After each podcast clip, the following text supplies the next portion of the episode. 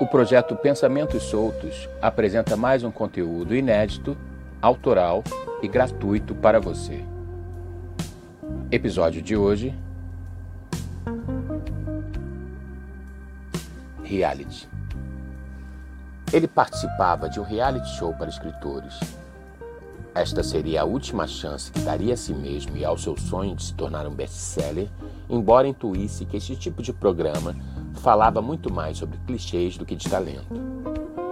Porém, Giancarlo precisava, ao menos mais uma vez na vida, se jogar no escuro.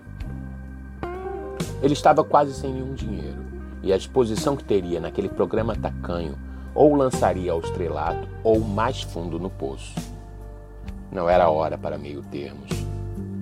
Giancarlo olhou para a tela de seu computador e para o cronômetro que àquela altura marcava os 10 minutos derradeiros do desafio final de escrever um conto ao vivo na frente dos jurados, best-sellers internacionais e de mais de 700 mil pessoas que acompanhavam o programa em todo o mundo. Sua tela estava completamente em branco. Porém, mentalmente, ele já havia concluído sua história de aproximadamente 70 laudas e mais ou menos 5 mil caracteres. Giancarlo tinha a seu favor um curso de datilografia ele havia feito em uma época em que aquelas máquinas ainda faziam sentido. Isso o ajudava muito, mesmo nos dias tecnológicos como os de hoje. Além disso, Giancarlo era muito observador e guardava na memória sempre um fato prosaico da vida cotidiana.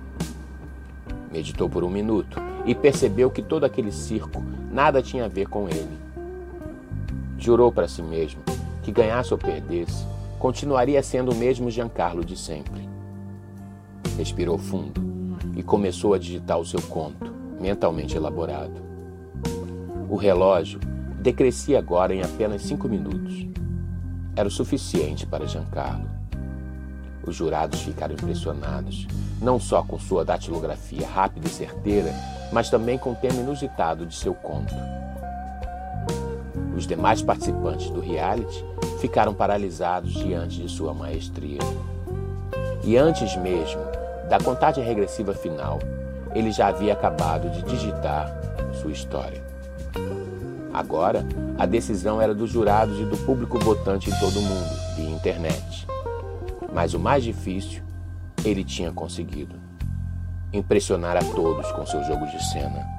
A câmera o amava Giancarlo havia entendido que nos dias atuais não bastava apenas ter talento para vencer na vida. Há tempos, a obra passou a ser o próprio artista.